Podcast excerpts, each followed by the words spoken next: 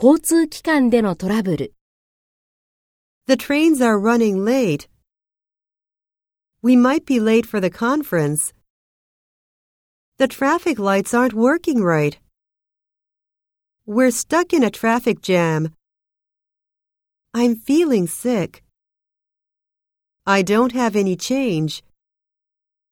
We've gotten on the wrong train. Let's change lines here. We can't park here. We should find a parking lot.